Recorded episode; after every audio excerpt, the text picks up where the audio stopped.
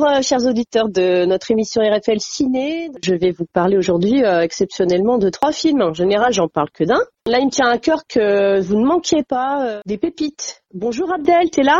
Bonjour, oui, bonjour Stéphanie. Donc, exceptionnellement, on fait un- cette émission euh, à, à distance. Donc, c'est vrai, aujourd'hui, c'est trois films euh, grand coup de cœur, on peut dire. Hein. Un immense coup de cœur euh, qu'il faut vraiment pas rater. Euh, J'ai envie que les auditeurs passent pas à côté. Euh, Je, bah, je vais déjà dire le, le titre des trois films. hein. Le procès Goldman, il était sorti le 27 septembre, donc euh, il va bientôt plus passer en salle. J'ai vu qu'au cinéma studio il était programmé jusqu'à mardi, donc euh, je voulais m'empresser de, d'ailleurs en priorité, de dire aux gens de pas rater ça. Il y a un second film qui est sorti il y a une semaine, donc là il y a le temps, mais euh, c'est un engouement général. C'est un excellent, excellent film qui s'appelle Le règne animal. Et enfin, euh, la dernière venue qu'on a eue au cinéma studio, c'était celle d'un cinéaste serbe qui s'appelle Vladimir Pericic et qui a présenté le film Lost Country, qui est aussi très intéressant. Le premier film qui se passe dans un espace clos. Oui, c'est tourné en huis clos, c'est le procès Goldman. Euh, je vous dis deux trois phrases et puis on, on mettra la bande annonce pour se mettre ça en bouche,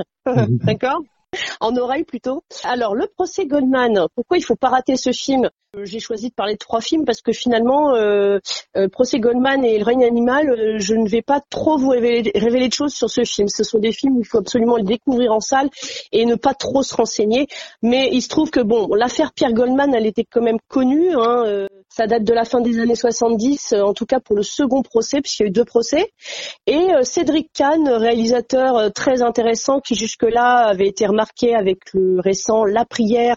Il y avait notamment aussi Vie sauvage, qui était excellent. Et là, Cédric Kahn, il frappe très fort parce qu'il a fait un film euh, extrêmement sobre euh, qui se passe dans des conditions tellement réelles. Vous avez, vous avez le sentiment d'être au tribunal et d'être juré à la cour d'assises. Ce qui me percute le plus en numéro un, c'est de dire aux auditeurs, euh, si vous avez une réticence à aller voir un film qui se passe au tribunal en vous disant bon, bah, ça va pas être marrant, je vais m'emmerder, bah détrompez-vous. Moi, je suis une grande passionnée et ce film-là est mon préféré de l'année. C'est, euh, voyez, quand je pense à des jeunes, des, tout jeunes gamins ou des ados qui vont à la fête foraine et qui sont tout excités d'être euh, agrippés euh, à, une machine pour que ça décolle et qu'ils aient des grandes sensations, ben moi, j'ai, je vous dirais, j'arrive à avoir cette sensation extrême grisante en allant voir un film qui se passe euh, uniquement dans le dans l'enceinte d'un tribunal et juste par la force de la persuasion de la grande force de l'art oratoire dont le vraiment le film rend hommage à cette verve qu'ont les avocats et puis euh, à tous ceux qui participent à mener un procès, hein, que ce soit le président de la cour, que ce soit euh, le côté de la partie adverse, la défense, euh, que ce soit les témoins, la famille, les amis, tout concorde en fait. euh, L'interprétation est magistrale, la- l'art de la du verbal est tellement dingue que vous êtes scotché à votre feuille, votre fauteuil, pardon, vous êtes scotché à votre fauteuil pendant deux heures, mais vraiment, hein, vraiment. Et euh, pour moi, c'est une prouesse de, de cinéma qui se passe là. Je propose qu'on écoute la bande-annonce, euh, Abdel? Écoutons. Goldman, Pierre Bernard, né à Lyon le 22 juin 1944. Les faits qui vous sont reprochés sont les suivants. D'avoir, le 19 décembre 1969, attaqué à main armée une pharmacie 6 boulevard Richard Lenoir à Paris. Homicide volontaire sur deux pharmaciennes. Vous êtes ce qu'on appelle un insoumis. Révolutionnaire dans l'âme. Monsieur Goldman, peut-on vous qualifier de gangster? Oui. Et d'assassin? Non, certainement pas. Et pour vous, il est innocent, ne vous posez pas la question. On peut pas comprendre Pierre Goldman si on comprend pas la portée de son histoire familiale, sur sa personnalité et sur ses combats. Pourquoi ce procès nous fascine tant? Pourquoi il est impossible d'en détourner les yeux? Vous êtes qui pour parler de mes parents de cette façon? Vous avez fait quoi dans votre vie, vous? Mes parents sont des gens exemplaires et courageux, c'est des héros. Comment décririez-vous l'homme que vous avez vu ce jour-là? Tournez-vous un peu vers le mur. Pierre Goldman, sous-entendez-vous que la police de ce pays est raciste? Ah, non seulement je le sous-entends, mais je l'affirme. Eh bien, faites une honte Maîtrisez vos humeurs, résistez à vos bons mots. Je vous rappelle que les charges qui pèsent contre vous sont extrêmement lourdes et que vous risquez votre tête. Goldman, assassin Vous n'avez pas le droit Eh bien, je suis innocent, monsieur le président, et ça me donne tous les droits Tous les droits Je suis innocent parce que je suis innocent. Personne ne peut rien y faire, même pas vous. De retour pour ce début d'émission, RFL Ciné. Donc, je parle de, Pierre Goldman, donc le titre du film Le procès Goldman. L'affaire a été très médiatisée. J'ai pas envie d'en parler pour savoir réellement de quoi était accusé euh, Pierre Goldman, euh, etc. Je préfère vous découvriez le personnage, son histoire, euh, pourquoi il a été en deuxième procès d'appel. On peut donner quand même une anecdote importante. C'est vrai que c'est le demi-frère de Jean-Jacques Goldman, son demi-frère grand frère, et que chose qui est quand même importante à soulever dans le film, outre le fait que ce soit une grande prouesse de réalisation, de, de texte, de paroles, c'est un film qui dénonce les a priori. En fait, le fait d'avoir du jugement hâtif hein, et qu'il en va de la vie de quelqu'un qui est accusé peut-être à tort, là où ça va très loin, c'est que le film soulève des choses qui sont toujours d'actualité, à savoir le délit de faciès, le racisme, la xénophobie, l'antisémitisme. Et euh, bien entendu, toute la famille Goldman était euh, confrontée à, l'histoire de la, de la Shoah par leurs ancêtres, etc.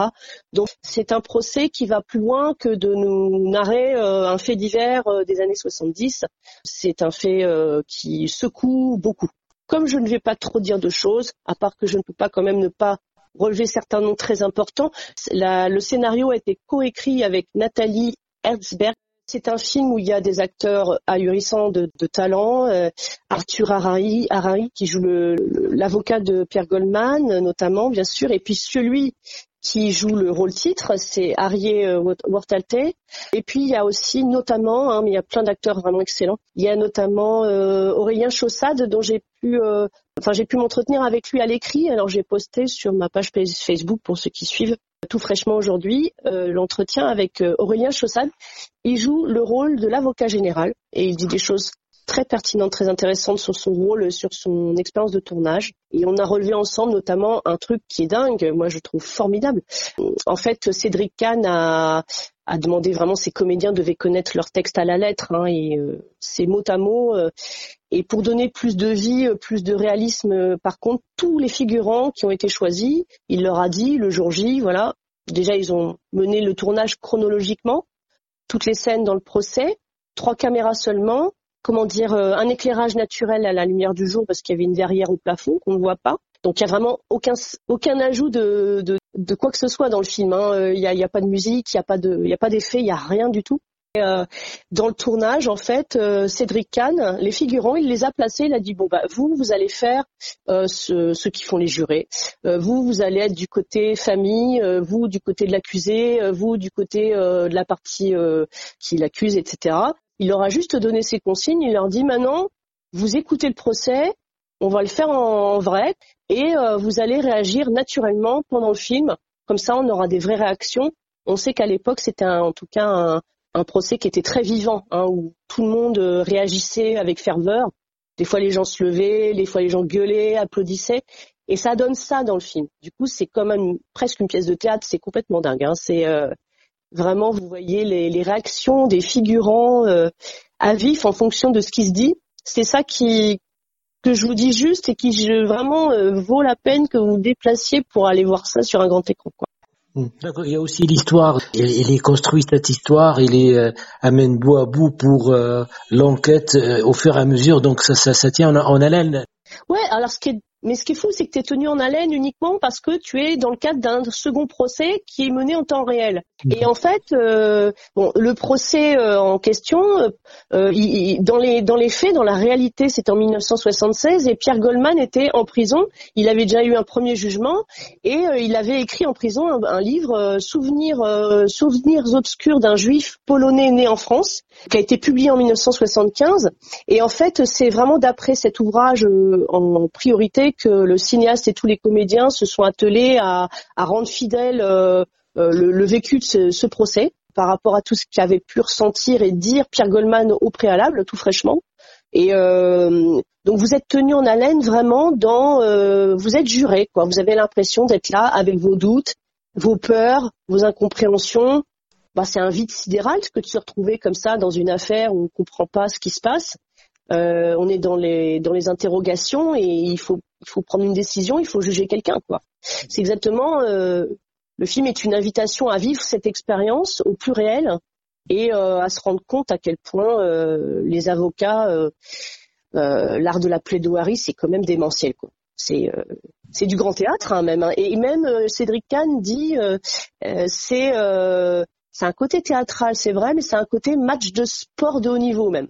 Un peu comme si on assistait à un match de tennis et que on regarde le, passage du camp à l'autre, là, de la balle, qui tape d'un côté, qui tape de l'autre sans arrêt. Et euh, faut être vigilant, faut observer.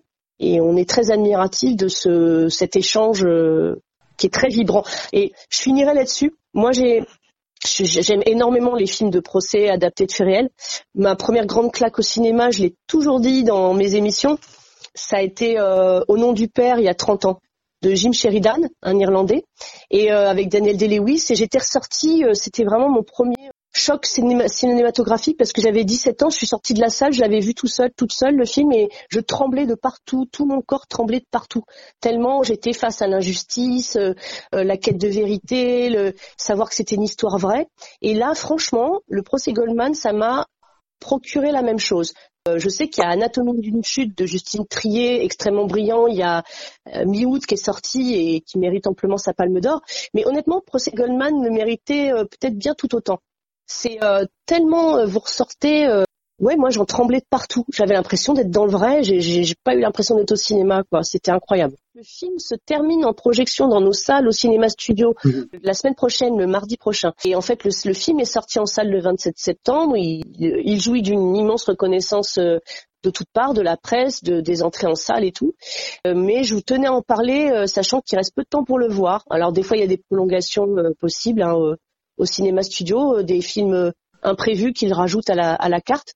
Je crois, si je me trompe pas, il y a une séance par jour à 13h45 et une autre à 19h, jusqu'à mardi inclus. On, a bien noté euh, toutes ces informations. Donc le deuxième film, Stéphanie? On va parler pour le deuxième, et puis d'ailleurs pour faire une petite coupure, on va écouter un extrait musical, parce que j'ai plutôt à cœur que vous entendiez la musique avant de vous plonger dans ce que je vais vous dire du film, dont je vais vous révéler absolument rien, rien, rien sur ce que c'est en, en termes de genre, parce que c'est un film très spécial, c'est un ovni.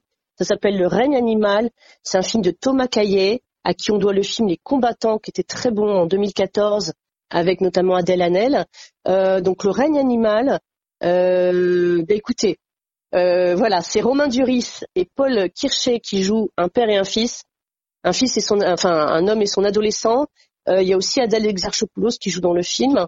Euh, je vous en parle un petit peu après cet extrait. Alors la musique est signée Andrea Laszlo de, Simone et euh, c'est un extrait qui s'appelle Devant toi et franchement écoutez bien attentivement. Je vous conseille même de vous allonger ou de vous asseoir, tranquillement, fermer les yeux et vraiment je pense que ça va vous donner envie d'aller voir le film même sans en dire grand chose. Écoutez.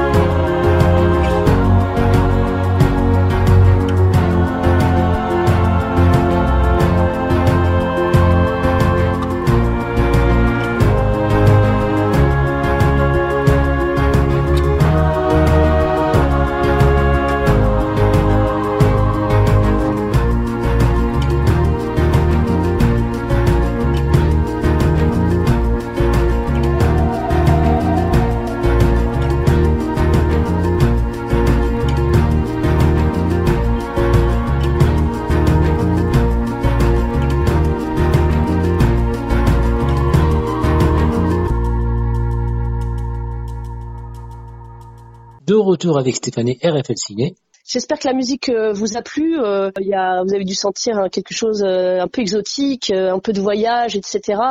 mais en fait, se combine énormément de sensations et de styles dans ce film que je ne révélerai pas.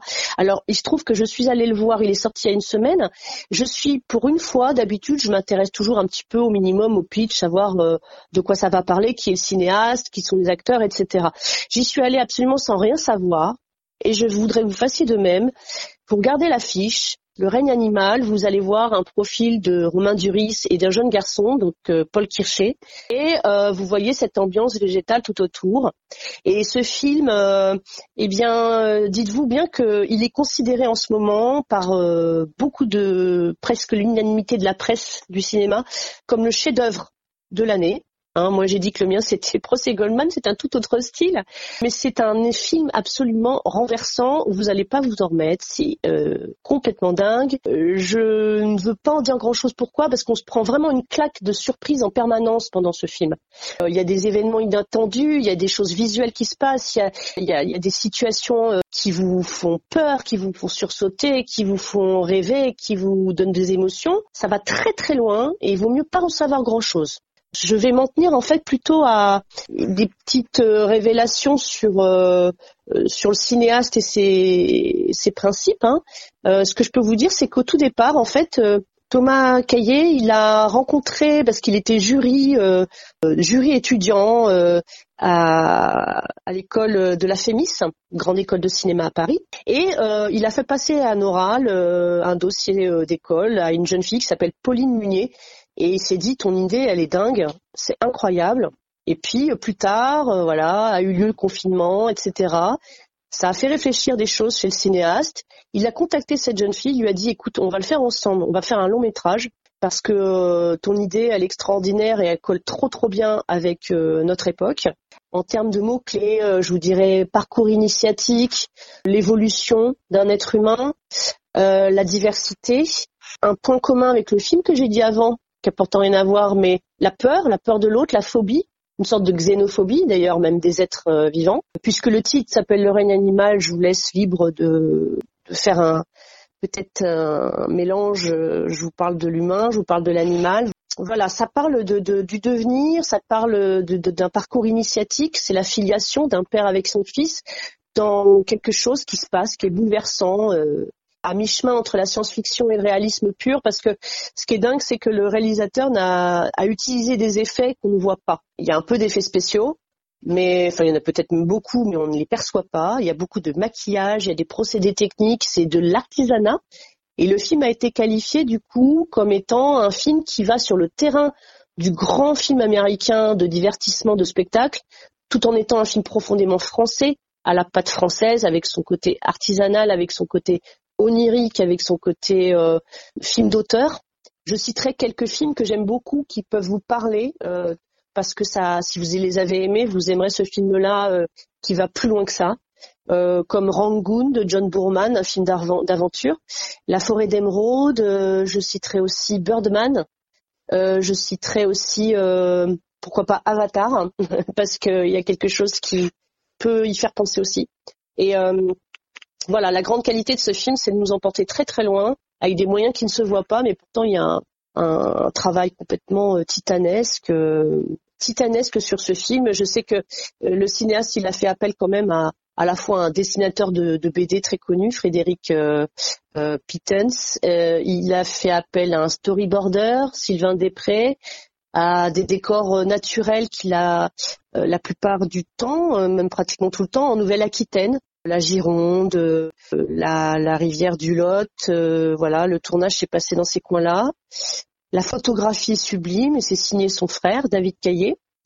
Et, euh, les acteurs sont incroyables et le jeune garçon, Paul Kircher, on a pu le voir dans pas mal de films et notamment un truc, je me souviens plus très bien, mais je crois que ça s'appelle euh, Tapé chaud ou un truc comme ça. je m'excuse de ne pas me rappeler du titre exact, mais il jouait un jeune adolescent bien ingrat tout gringalé, euh, qui essayait de pécho une fille, et là il se retrouve dans un film pareil, c'est juste une claque. euh, voilà, je, sais que c'est un jeune homme qui a aujourd'hui peut-être 20 ans, hein, tout juste, et euh, il faut le voir pour lui. Et Romain Duris aussi, il a, il a vraiment un de ses plus beaux rôles. Le troisième film? Et puis le troisième film, on va parler de Lost Country, deuxième long métrage d'un cinéaste serbe hein, qui est originaire de Belgrade, Vladimir Pericic, et, il est venu donc au cinéma studio euh, présenter en avant-première son film. Ça n'a encore rien à voir, mais c'est un film qui est très prenant aussi parce que il y a quand même des similitudes aussi avec le précédent parce qu'il y a une histoire de filiation, cette fois-ci pas d'un père à un fils, mais d'une mère et de son fils adolescent. Donc ça parle d'une adolescence euh, et d'un drame intime euh, entre un garçon et sa mère, euh, une relation pleine d'amour, tout à fait normale, mais ce qui n'est pas normal, normal, ce sont des choses dans les non-dits, des choses cachées par rapport à la profession de sa mère, puisque sa mère est quand même c'est pas rien. En fait, elle est porte-parole du parti politique au pouvoir et ce garçon subit des railleries euh, des jeunes lycéens euh, quand il va à l'école, euh, se retrouve dans l'injustice de se retrouver responsable de choses qui ne le concernent pas, puisque c'est sa mère. à une époque où lui, il a envie de s'engager dans une politique, bah, ça se situe en 1996, donc on est juste après le génocide des, des Serbes en Bosnie. On est dans une jeunesse qui a besoin de manifester, de se rebeller, de se réveiller, quoi. Et ce garçon, il a une double, il a un double parcours à mener parce qu'il aimerait euh, s'élever dans les opinions politiques personnelles, tout en affrontant le regard des autres et tout en menant le combat qu'est l'adolescence tout court. Donc c'est, en fait, il a un poids très lourd sous les épaules. Il est en train de couler. Euh, le film le montre par des symboles magnifiques, notamment en épilogue un peu. Euh, c'est un film du coup qui est à la fois un drame intime et un film politique qui a des résonances très fortes à l'heure actuelle encore. Oui, c'est le parallèle de la chute d'un ado et la chute d'un pays. Bah, ces trois films, euh, on peut dire qu'il y a un lien entre ces films ou euh, chaque histoire est là ça. Ils ont absolument rien à voir, mais euh, j'espère que vous aurez peut-être perçu. De temps en temps, je vous ai dit qu'il y avait un lien. Par exemple, le dernier dont je viens de parler, j'ai parlé de la filiation d'une mère avec son adolescent. Euh, dans le film précédent, Le règne animal, euh, Romain Duris joue le rôle d'un père qui conduit vers le, le, chemin de l'âge adulte son fils ado, confronté à des choses terribles de la mhm. vie. Donc là, il y a déjà une similitude. Et puis le film, euh, mine de rien, le film de, Thomas Caillé, euh, Le règne animal, c'est un film politique aussi, parce que quand vous le verrez, vous vous direz que waouh, ça va vous faire écho beaucoup à, à, à notre devenir, à notre monde. Euh, donc déjà voilà un parallèle entre ces deux-là. Et puis le tout premier dont j'ai parlé, le procès Goldman, il a un, parallèle euh, qu'on peut faire euh, très fortement, euh, en tout cas avec le, règne animal, c'est de, montrer que l'existence nous oppresse à cause et depuis toujours et ça ne n'évolue pas assez à cause de l'opinion qu'on se fait de l'autre si elle ne correspond pas à à, ce qu'on souhaite telle qu'elle soit. Donc, euh, je parlais de délit de faciès, de racisme, etc. Euh, le règne animal, il évoque ça aussi. Hein. Le règne animal, il fait prendre conscience de non pas seulement de choses par rapport au règne animal, mais par rapport euh, au devenir humain et à l'acceptation des espèces quelles qu'elles soient, y compris dans l'humanité. Donc ce sont des films qui sont très très forts, qui ont tous les trois une dimension politique, des résonances dans l'intime où tout le monde peut se retrouver dedans avec des, questionnements. C'est trois films qui sont diamétralement opposés dans leur, dans leur genre, mais qui sont euh, très forts en termes de, frissons, de d'émotions, de, questionnements qui vont vous procurer. Bah, merci euh, Stéphanie. Euh, ce sont que tous ces films-là sont réalisés en partenariat avec les cinémas studios. Ce sont que des films toujours hein, que je propose qui sont à l'affiche, qui sont au cinéma studio, qui sont soutenus par les cinémas studios. Je, je trouve que là on est dans une, une période vraiment de depuis la fin de l'été, euh, ça n'arrête pas. Il y a des très bons films, mais quand je dis des très, là, là, je vous parle carrément. Moi, je les considère comme des chefs-d'œuvre, hein, ceux dont je viens de vous parler, vraiment. Hein. On est dans des, des, des, films qui sont.